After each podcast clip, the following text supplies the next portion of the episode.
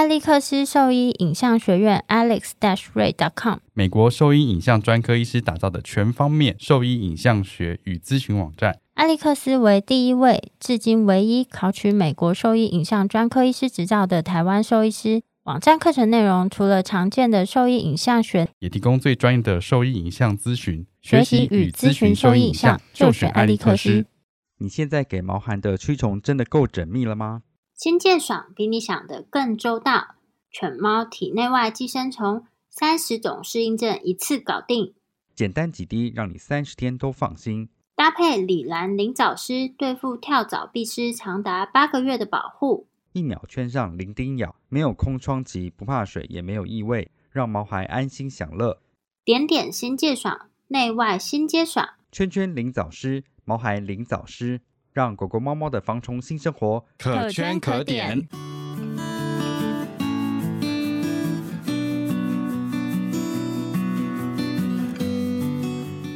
你现在收听的是 Wonder Vet Talk，超级好兽医的闲聊时间。我是兽医师林哲宇 Steven，我是兽医师肖慧珍。在这边，我们会用轻松谈论的方式，带给大家一些简单而正确的小动物相关资讯，也会和大家分享一下兽医师日常发生的有趣事情。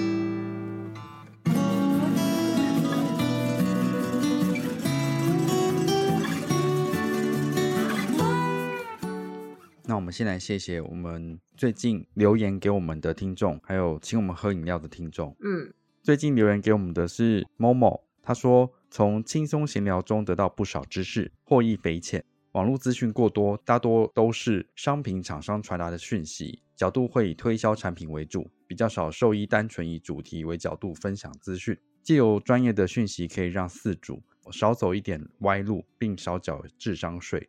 对，这谢谢默默 对我们的肯定。对啊，谢谢，而且他还请我们喝饮料，真的很感谢。对啊，谢谢默默的支持，我们好好喝饮料。这个冬天的话，应该要喝个什么热红酒或是热巧克力吧？热红酒，哎，你知道今天呢，我们另一个同事的饲主送了我们一个面包。其实我那时候看到的时候，我想说是一个包装很好的古早味蛋糕，因为超大一个。像乡巴佬。但你一讲，听起来好烂哦。不是，因为我真的那时候第一眼看到的时候，因为那很像，你知道古早味蛋糕吗？古早味蛋糕那种圆形的，然后如果是巧克力的话，上面不是有很多黑点点这样子嘛？对。然后我一开始以为就像那样子的东西，然后超大一个，只是包装的很好而已这样子。后来他们在查这资料，就发现说，哦，这整个其实不是蛋糕，它是面包，它叫 panettone。panettone，这是你有查过的念法吗？对。我查，好像英文他会念什么 panettone，就有一个意大利人就说那是英文的念法，意大利的念法应该是 panettone 这样子，叫潘纳朵尼吗？它是一个甜的面包，然后在圣诞节跟过年的时候，意大利他们会吃这个面包。主人就是买来让我们试试看，说这个东西很好吃，让我们吃吃看这样子。就我们这么没水准，我查了以后才发现说这东西其实蛮贵的。好像台湾没有很容易买到，因为他买这个牌子就是一个在意大利的烘焙坊的制作的潘纳托里面包，好像每年都会开团购这样子。你那个是夸张贵吧？真的夸张贵，我没有吃过这么贵的面包。然后我们就是把它切一片一片来吃嘛，上面它有一些白白的，有点像米苔木的，用米苔木，有点像米苔木状的东西，但它是硬的，上面那是糖做的，然后甜甜的。它叫做 sweet bread，他说它是甜的面包，吃起来会有点柑橘发酵跟酒香的味道，吃起来蛮。你这个听起来，你这个很假哎！你知道你刚刚讲的这段词，感觉就是你 Google 后你在综合你的资讯，你在吃的当下，我听你在真的，我吃的当下感觉，我不是木舌头，你就是木舌头，你干嘛形容跟古早味蛋糕一样？我这木舌头吃都都可以吃得出来。然后我们那时候就想说，哎，这样吃好像少了点什么。因为它就是比较偏甜的口感，然后我们就 在我的柜子里面找到一个香槟，就把香槟打开来配着吃，很好吃哎。这个水果面包啊，其实在蛮多烘焙坊其实都都有卖。Panettone。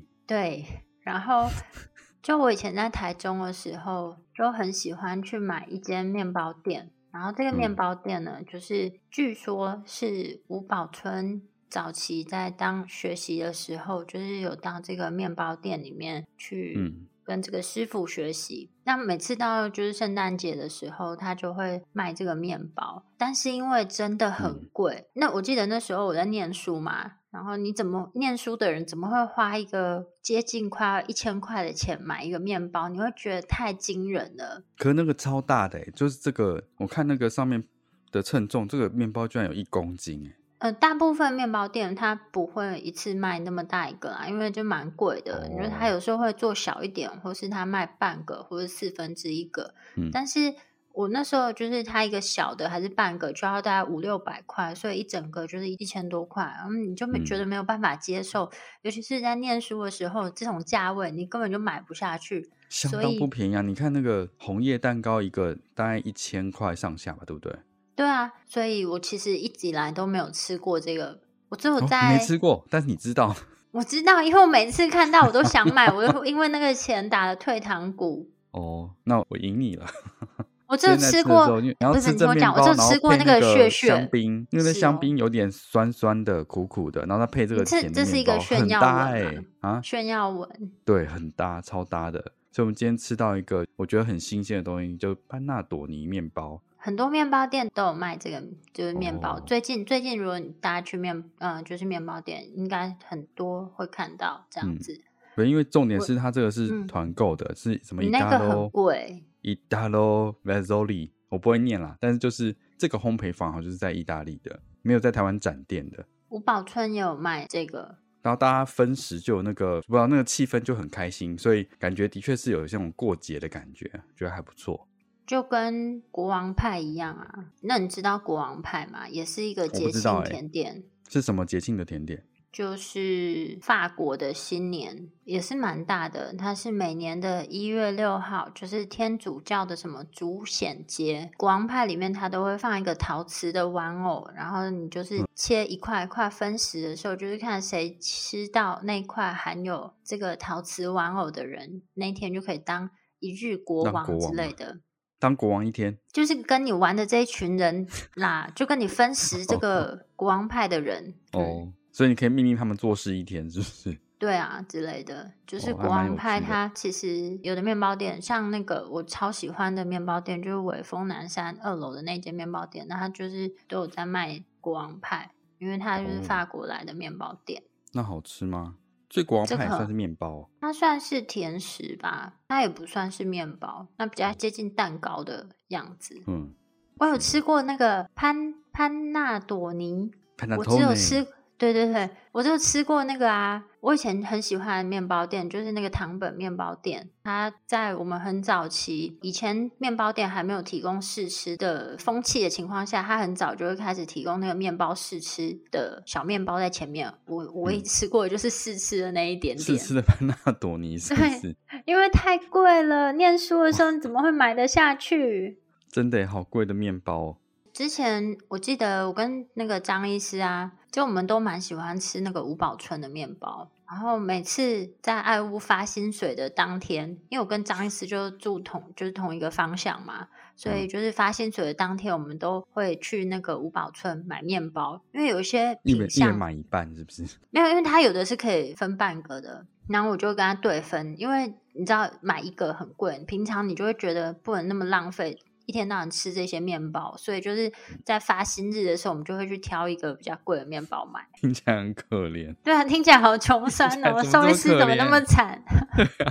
兽医师好惨哦，好惨，对啊，我自己讲到都觉得快要举一把泪了，怎么会这样子？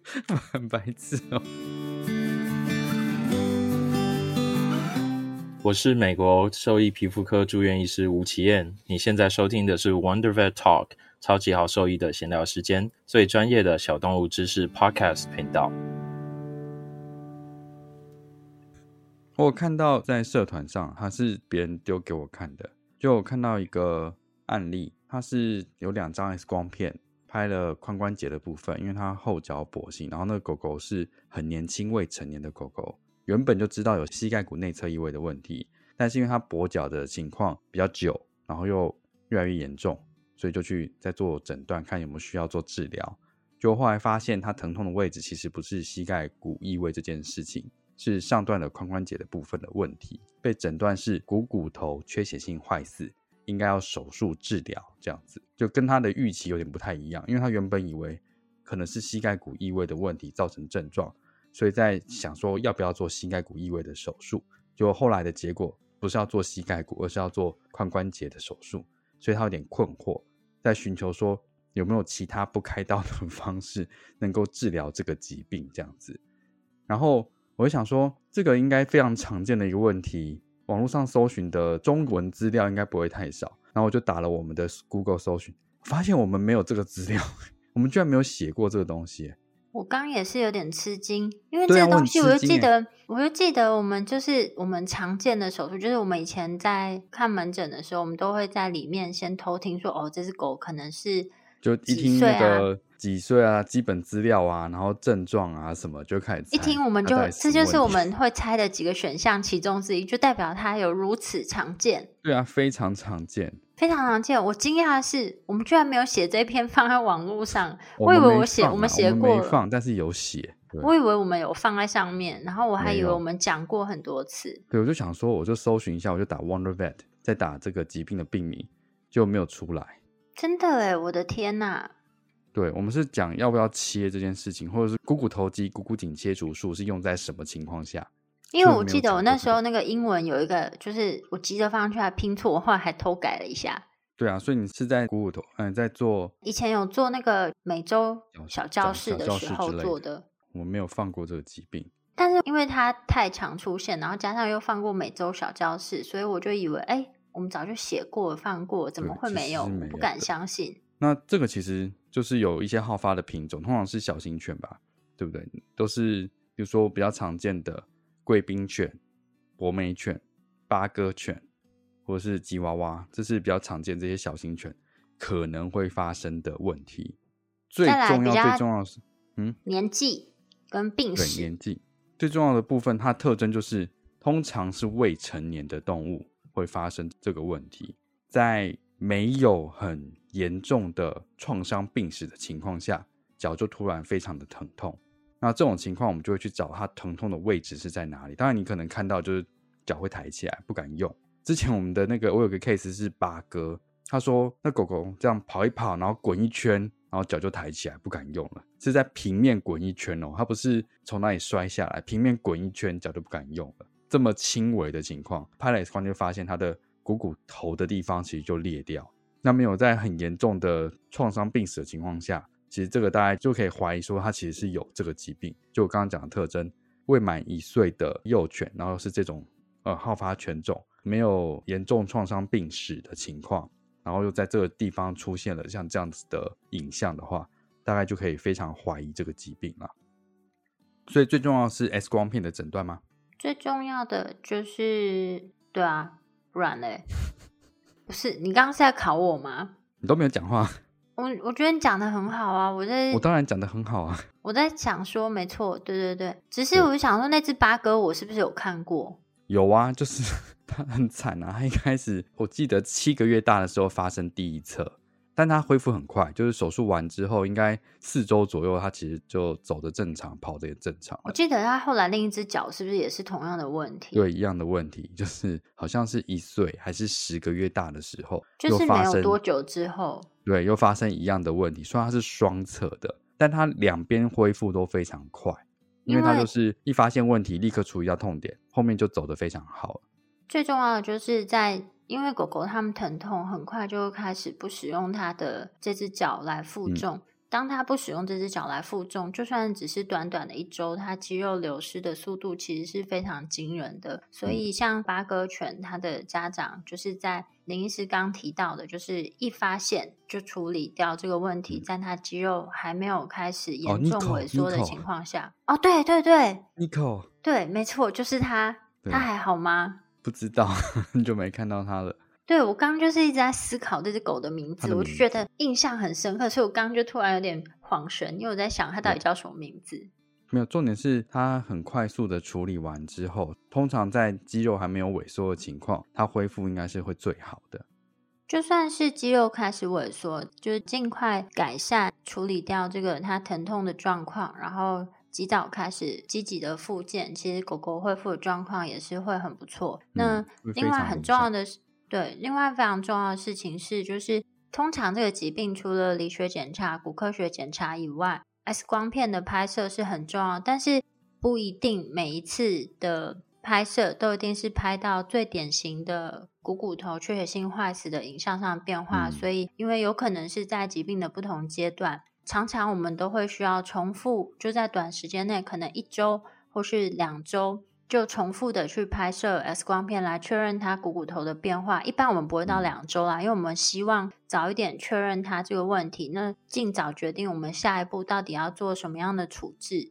所以嗯大概平均来讲，我们就会抓一周就赶快在假设第一次痛点怀疑是在这里，然后 X 光片看起来好像有点怀疑是这个疾病，那我们很快就会在一周后就再重复拍摄，然后比较说这一周来股骨头颈它在 X 光片底下的变化。对啊，所以如果有像这样子重复追踪又非常怀疑的情况，我们大概就会建议下一步的治疗计划了，比较不会让它一直拖着。因为这个疾病其实在保守控制或保守治疗方面的话，它的预后相对来说是比较难预期可以好到什么程度，或者是它会不会好这件事情。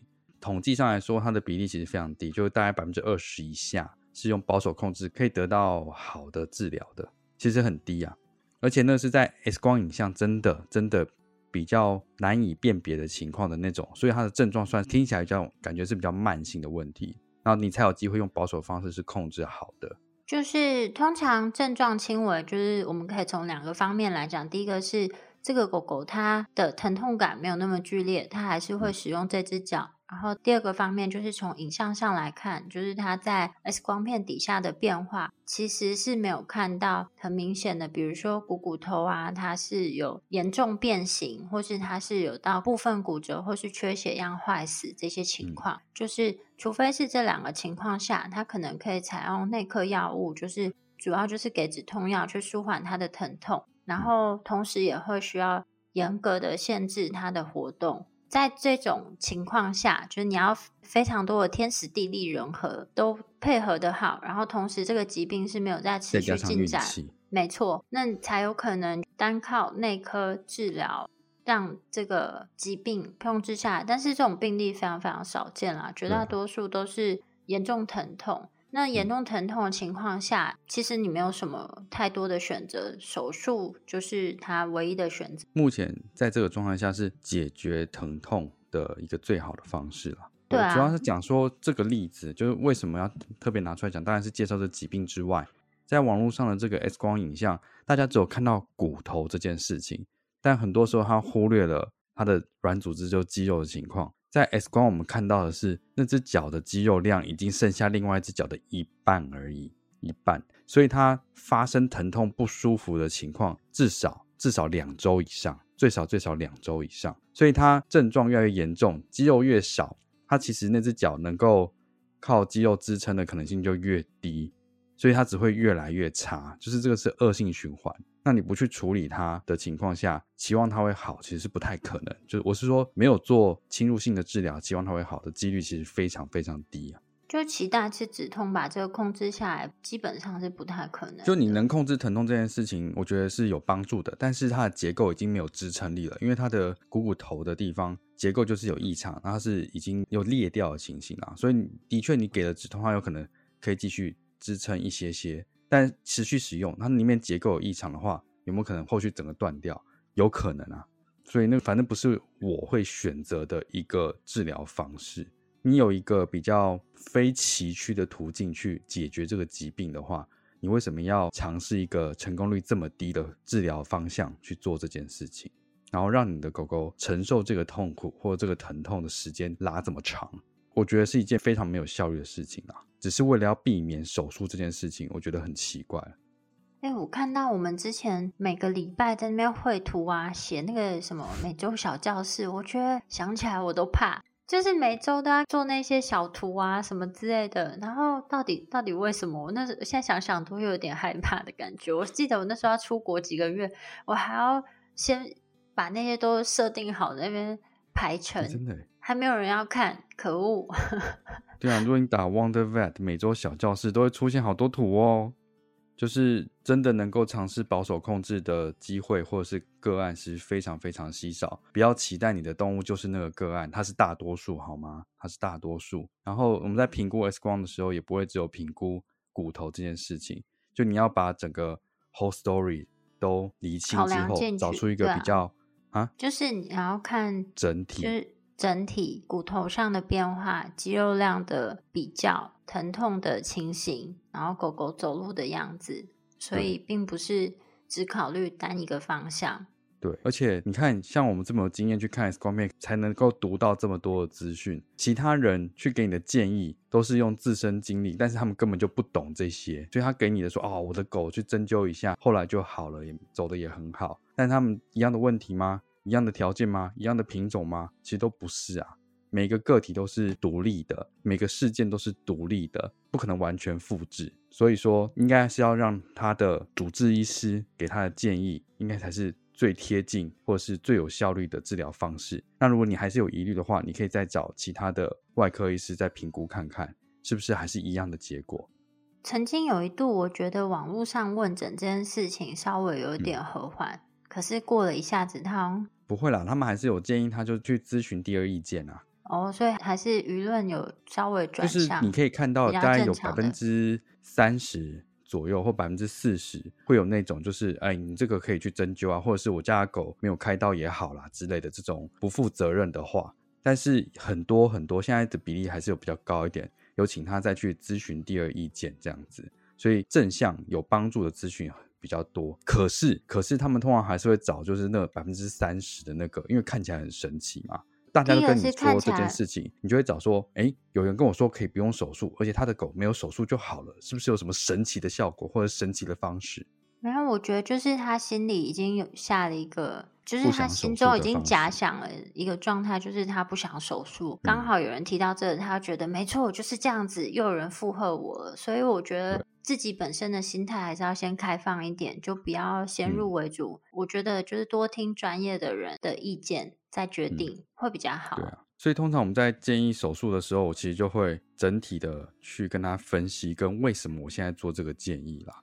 我会想到我前一阵子有劝一个病患去做人工关节这件事情，因为我发现他走的冤枉路太多了。就他的狗狗被诊断髋关节发育不全，然后单侧有比较严重的二次性关节炎的问题，然后又是中型犬边境的体型啦，他的狗狗又偏重。然后他一直想要寻求舒缓的方式，他不是不愿意医疗哦，他每个月花在他保守控制上面的金钱其实是非常可观的，因为他什么东西都都有做，他之前还去做了，就像我之前讲的，他的干细胞打在皮下这件事情，然后我就想说到底在做什么，然后一哎，我跟你讲，说到干细胞施打这件事啊。嗯，干细胞施打这个东西到底有没有效果？觉得我们姑且不论，因为现在的确很多研究还在进行中。但是，就我们回归到最原始的情况来看，就不管是干细胞啊，或是 PRP，如果你今天是针对一个骨关节疾病去做治疗的话，它一定都是要在很早期的情况下去施打。然后第二个事情是。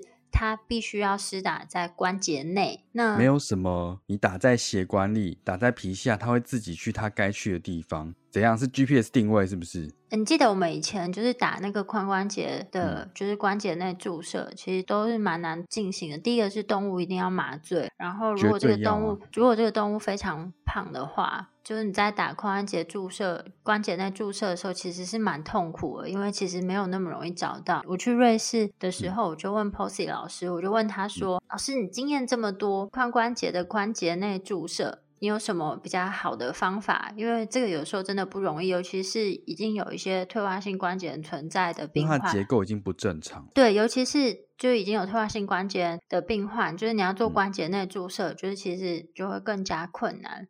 他有什么好方法可以帮助我们精准的找到这个位置？你知道他跟我讲什么吗？不断的练习。不对。巧劲。不是。CT 定位。不是。他说。啊，这个很难啦。他说我我就用 C arm。对哦，哎、那个很贵、然后我就说老师怎么这样？对就是我就是直接在操作，觉得很困难，空间跟金钱能够支撑这个 C arm 的医院其实是不多呢。对啊，他就说哦，我我们就是用这个方式定位，也是啦，可是那就是百分之百可以确定的位置的、啊。对对对，所以我就觉得蛮有趣的，跟你分享、哦这个我之前没讲过，对不对？对，没有，嗯，但是因为我觉得很实刚在啊，对啊，很实在啊。我就问他说：“老师有什么好方法？就是有时候有那个些很胖的狗真的不容易。”他说：“哦，不过我我的我觉得我之前在打比的时候较，嗯，我觉得我我自己在失针的时候，我觉得大概有八九成都有打进去啊，即使是那种有点变形的那种，那因为比较熟悉吧。因为我那时候真的打蛮多只的。那时候我们操作的病患其实都还蛮多只的。我觉得在那个操作的时候，基本上第一个是他用一般的针根本就是到不了髋关节。不可能啊！对啊，所以如果他今天只是用一般的针的话，根本不可能，嗯他一定是要用比较长的脊髓针才有可能到达那的位置。如果今天注射是用一般的针头，就是你是呃像打预防针那种，根本不可能，它的针的长度至少要比你一般的针至少要三倍长，就算是小型犬，是针。嗯，就算是小型犬，我觉得一般针的长度其实都还是有一点点难度。如果是一只很肥的小型犬的话，所以然后你知道我们那时候去，我不是有一阵子在嗯那个大陆那边讲课吗？有一次就是去那边教他们做关节内注射，我就说你们有这个脊髓针吗？他们没有，我说那要怎么打？根本不可能打得到啊！只可能打其他关节啊，髋关节是对啊，我就说如果你们连这都没有的话，你可能不要想说你要打到关节内啊，你可能打可以啦，其他关节、膝关节对啊可以啊，你不要打到髋关节，但是他们要我示范的是髋关节，我说不可能啊，因为那太深了。除非是一只皮包骨的小型犬。对，然后后来他们的确有弄到那个脊髓针给我，所以我示范打到。可是表示说他们很多医院其实是没有备这个东西的，但他们要做关节内注射，那这其实是很奇怪一件事情啊。再来就是关节内注射，其实它不是像一般注射一样，它非常讲究无菌操作。对，非常讲究无菌，大概就跟手术的等级要差不多了。对啊，它的刷洗方式，然后嗯我们那剃时候每一个关节都是都是这样做准备，然后还有 drap，就是铺动筋这样子。因为你今天一旦这个操作不误不是无菌的话，其实是很容易把外在的，就是这些感染源带进它的关节内，但前提是你要真的打到关节啦。这句你嗯把我删掉，我突然想有觉得有点过分，但是你没有打到关节内，没事，没关系，就跟你平常打预防针差不多，没有进关节就没关系。哦，原来是这样子哦。你把我这句话删掉。我今天没有想要攻击，没有，啊我觉得这个很。好啊，难怪他们出事的比例没有那么高，因为根本没有进关节，所以就算脏也没关系。因为进关节的话，其实一旦这个关节内感染，它是非常难控制的，然后它有可能会引发后续一连串很麻烦的问题，所以就不必要的不必要的嗯问题啦。就是所以我们那时候在做像这个计划，我们在做关节液注射的时候，都非常小心在做这件事情。整个无菌的过程，还有你使用的抽干细胞的一些方式，整个过程都是无菌的。然后干细胞的部分，每一批送来都会掉菌嘛，就是去做品管，确定它里面都是干净的。这个我相信很多真的在做施打的地方，干细胞都做不到这件事情。你甚至不知道自己打的是什么东西。通常提供干细胞的单位，它应该要附很多相关的资讯，包含它的就是一些检验啊，然后里嗯面的细胞量啊到底有多少啊，那嗯我们要施打进去多少，它才会嗯达到我们预期的效果等等之类的。其实嗯名称听起来是一样，但其实里面有很多小细节在里面。我觉得这不管是这一个程序，或是任何事，其实都一样。就同样的名字，可能它在操作过程啊，其实是会有很大的差异性。然后我讲回我刚刚那个 case，就是这连这个他都尝试过，而且打在皮下，他都觉得说好像有一些帮助这样子。但是他最近回来的时候，我就跟他说：“你有没有算过，你一个月花在控制这个问题上面到底花了多少钱？”然后他说他没算过。我说光上次那个干细胞注射这样子，你整个算下来，我说你都已经可以换人工关节了，你为什么不让他去做这件事情？然后他就说，可是他的狗现在八岁。我说八岁其实不算是老狗，可以评估完之后，看要不要就一鼓作气的去帮他处理这些事情，因为他做完之后，很有可能你在后续的控制或者是花在保守控制上面的一些精力或费用都可以大幅降低，而且他的症状又会比现在好很多。他的确就认真考虑，决定要去做这件事情。我觉得就是最后他决定做或不做，其实不是重点，重点是他有没有知道他可以做这个的选项，然后他有没有真正理解到这个选项对狗狗的帮助性到底有多大。那最后做他决定他，其实之前知道，但是他一直知道说这个手术的费用很高昂。我说那个就是对啊，所以就代表他没有。他没有完全的了解这件事啊。就像很多，我就算了，我不多说了。为什么？你就多说。你今天不就是应该多说吗？我的意思是说，就是很多东西就有点像温水煮青蛙啦，就是每次一点点钱、一点点钱累积起来，你就是想说啊，我们就采比较保守的方式啊，然后不要采取外科手术，因为外科手术可能单一次是很高昂的。但你有没有想过，就是你每次这样子一点点钱、一点点钱花下去，加起来比外科手术高非常多，再来就是问题根本也没有解决。就是我觉得这个是时间点的问题。就是如果你今天的动物已经，比如说真的是对啊，十五岁、十八岁，它后面可能可以在使用这个关节的时间或许没有这么长了。那你不想要在，例如说未来的一年、两年或三年，让他再去承受这个风险的话，你把这个预算准备好，可以让他这样子消耗三年，我觉得是没问题。你思考的就是非常的完整了。但你看他的那只动物现在才八岁，或甚至更年轻一点，六岁，它后面可能可以再使用十年的时间。你要每个月花费这么多十年，你觉得会比单一手术的费用来的低吗？我觉得那个是我让他觉得说，诶，他应该认真的考虑，是不是让他去承受那个麻醉的风险，是不是是更好的选择？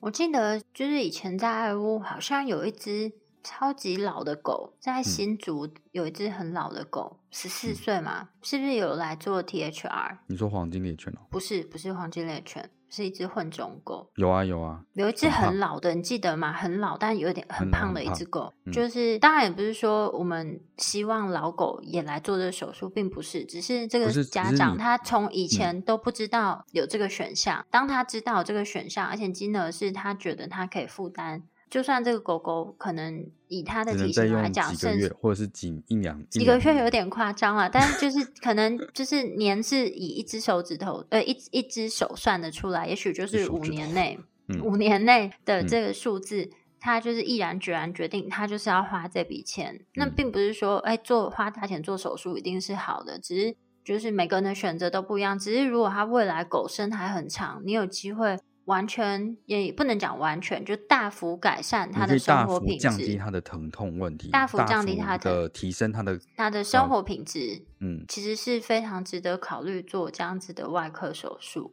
对啊，然后大手术一定相对有它可能的一些并发症，但是不要嗯过度放大那些的并发症，因为网络上有些人会分享说，哦，做了这个人工髋关节手术啊，或者做了这个手术，第一个是假设他是中小型犬，回到今天提提到的问题，就是小型犬，假设它是股骨头缺血性坏死，那它可能会需要的外科手术就是股骨头颈的切除手术，或是人工髋关节的置换。网络上就会有一些资讯讲说啊，这个是什么牺牲型手术啊，或者说换髋关节很贵啊，非不得已绝对不能。做啊。对，我觉得过度极端的意见，其实都应该要审慎再思考。而且这个是他没有在考虑整个状况就提出这样的建议的，通常都不用考量啊。对啊，就像你在做统计学或什么之类的，你都一定会把极端数值给划掉，过高或过低。那你在看别人的意见的时候，尤其是他根本不了解这个动物它全面的情况，就给你这种极端性的意见。其实我觉得要理性的去思考一下，是不是这些意见你可以直接过滤掉，根本就不用把它纳入考量。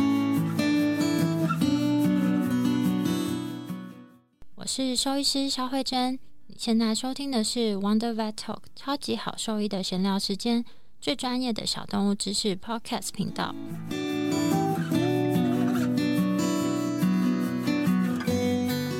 在接近这个年末的时候，就是我们有一位大家长，昨天非常突然的离开，应该算整个兽医界都非常震惊吧？嗯，全台湾的兽医都震惊了。这次不是一个就是对啊，不是一个危言耸听的标题而已，标题是真的，全台湾的兽医师都非常震惊。对我们台北市兽医师工会的理事长张振东医师在昨天晚上病逝。可能兽医系的学生或者一般听众很难理解为什么我们会这么震惊，或是说为什么我们大家是这么没有办法接受这件事情。跟大家分享一下关于，嗯，就我们都会称呼他是东哥这样。东哥，可是因为我觉得在很早期的时间，大家其实比较，因为我们其实老实说，兽医师的人数不是那么多，所以对于像这样子工会的事情，有的时候是参与度是更低的。甚至有的时候，我们在很前期的时间，我根本不知道呃台北市兽医师工会理事长是谁，他们有能够帮助我们做哪些事情，或者是平常这个职位到底是在做什么。就是东哥，他是我觉得他蛮善用他的专长，因为你知道兽医使用的病历系统，台湾应该是他，我觉得蛮厉害，就那是他写的，对不对？嗯，就是就是台湾的那个系统，其实很多人都是用东哥写的那个兽医病历系统在做病历的处理的。那这个是我们第一次知道，就是东哥的名字。然后，所以他对于这些网络的东西或者是电脑东西是比较熟悉的。当他当上理事长之后啊，他其实蛮善用这些网络的资源，把大家都凝聚起来。所以你可以很常在网络上可以看到东哥发了很多讯息，让我们知道说，哦，原来现在兽医界发生了这件事情，有哪些权益的部分我们应该要去争取，有哪些不公平的事情我们应该要去争取，或者是兽医界发生什么大事这样子。所以让这个工会或者是它本身的能见度就变得比较高，那同时也凝聚了全台兽医师的，我觉得是大家会比较有一个共同圈圈的感觉啦。对，虽然他是台北市兽医师工会的理事长，但是他为大家服务的范围等等之类的感觉，就是跟全台湾 兽医师工会理事长好像已经快要画上等号。对啊，就嗯是以前就如果你发现，哎，今天台北市境内有一些不法的案件，就是如果说我觉得，哎，我发现有不自爱的兽医师在非职业场所，就是呃有些兽医师可能在宠物店开始做医疗行为，应该要跟谁通报？以前我根本不晓得，但是在前一阵子我知道，我就可能会跟东哥讲，东哥其实就会，例如说我可能收收集了一些证据，大家就可以上报到主管机关，就是他是一个很热心去做这件事情的人，不会让你无所适从的感觉了。就很多东西他就会揽在身上，然后就帮你去处理。他就是一个非常热心，然后无私的学嗯长。就是东哥本身也是一个非常开朗的前辈，就是嗯其实，在各大的场合，他不断是帮兽医师争取大家的权益以外，嗯就是你参加他主办的各个活动，他都会竭尽所能的让你感觉到你有被注意到、照顾到。嗯就是不会觉得说你只是一个小小的兽医师，然后嗯就被忽略了。因为以往我们对于像所谓这些有职称的医师们，我们会觉得他们就是自己一国，然后跟年轻的兽医师其实是很有距离的，或是他们可能也不会听我们的意见，或是帮我们争取什么。但东哥就是等于是他就是这个桥梁，然后帮我们去争取很多兽医师应有的权益。先不讲疫情好了，就是在更前一阵子。就是人畜共同传染病的情况下，像有狂犬病的时候啊，或是非洲猪瘟啊，或是甚至到疫情的时候，就是在主管机关很多情况下会希望兽医师出面，或是兽医师担任很多疾病控管的角色。比如说，假设狂犬病，就是我们就是他会希望兽医师去多施打什么狂犬病疫苗啊等等，针对动物。但是兽医师本人却不是在优先施打狂犬病疫苗的名单里面。然后就你有希望我们尽的义务，但是完全不给我们任何其他的权利。对，然后还有在疫情期间，兽医师一样是要去工作照顾大家，那包含其他行业也是啊，比如说牙医师啊、医师啊，或是嗯药师等等。每个行业的角色，它都是因为民众有需求，那还是得去执行他们的业务。但是这些呃行业，他们的工会或是政府，其实是有把他们第一个是列入疫苗优先施打的名单啊，然后或是说一些防疫物资，他们都是可以相对优先取得，但是兽医师总是被排除在外，然后对。就是东哥就会跳出来去帮大家争取，就是一个动物医院酒精啊、纱布啊、就是束巾啊等等，什么都买不到，什么都不给我们，我们到底要做什么事？对我们到底要怎么去照顾这些动物？对啊，有些人就会说啊，你们这个就是呃私人公司，你们就是盈利为导向啊，不是啊？你去医院看病，你去牙医诊所看病，不用付钱吗？这两件事吧。今天希望兽医师能够继续帮动物诊疗，但是我们什么东西都拿不到，怎么有办法去做什么事？但是东哥呢，就是他在他能用尽的各个管道下，帮兽医师争取这件事。那这并不是应该有的权利跟资源。也许之前其他前辈也有做这些事啊，只是就是东哥的付出，我们其实大家都是有目共睹的。那包含就是这个病历系统，虽然那个界面是蛮花的，有点丑，但是东哥呢，他是二十四小时全年无休的售后服务。当你使用这个病历系统出现什么问题，就是一通电话过去，东哥就是会尽速帮你解决。他会先干掉你一番，但是他还是会帮你尽速解决。就是反正在这段时间有他在的时间，会会让身为兽医师觉得有安全感，有点像就是指标性人物吧，会让大家觉得很有凝聚力。虽然本人跟他，我们虽然我们跟东哥就是并不熟悉，但是就是任何兽医师，你不需要是一个很有名或是前辈啊，或者什么，真的是兽医师遇到困难寻求他帮助，他真的是竭尽所能的在帮助大家。嗯。很哀伤，就是这个前辈突然就离开了。东哥年纪也没有很大，我记得就是之前那个火车事故的时候，就有有一个学妹离开了嘛。然后学妹家家远在台东，而东哥就是告别式当天，他就是东哥很狂热，他就是从什么台北市骑重机一路飙到台东去参加告别式吗？应该是重机吧，一般机车要骑那么远，其实有点辛苦吧。我记得是重机，是坐车了。他骑机车去的。哦，好强哦！对，就是一个非常热血，然后很有干劲，然后的前辈。他自己有医院啦，又有在看门诊，但是他为我们做这些付出，还是希望就是分享给听众，还有就是还不认识东哥的一些兽医系的学弟学妹们。然后还有后来的这些用药的一些权权益的争取，他都有参与在内。每一步哦，对，每一步就是每一个讨论啊，就是。真的是从他，应该是说从他做事，你真的可以感受到什么叫亲力亲为。有些时候你会觉得“亲力亲为”这个用字遣词好像是没有那么贴切，但用在东哥身上，他就是这么贴切，没有错。嗯，跟大家小小分享一下关于这位前辈的事迹，那有点遗憾，就很感谢，不论是东哥啊，或者是各个前辈，就一直为兽医师做的很多努力。希望持续都有这样子的人存在，整个兽医师的环境就还是会越来越好。当兽医师的医疗处置还有整个环境越来越好的时候，那他也会相对应的带给毛小孩啊更好的医疗照护。所以这个其实不是单一个事情，就是它是环环相扣的。今天就是一样，是简单跟大家再分享一下，我们太习以为常，以为都讲过几百遍的疾病，但是没想到居然是第一次拿出来讲的，就是狗狗的股骨头缺血性坏死。那之后的话，会把这个疾病的相关介绍，会再放一篇文章出来。让大家搜寻。如果说对我们分享的内容有兴趣，或是有疑问的话，或是之后想要再看关于这个疾病的内容介绍，那就要锁定我们的网站。我们的网址是 triple w. wondervet.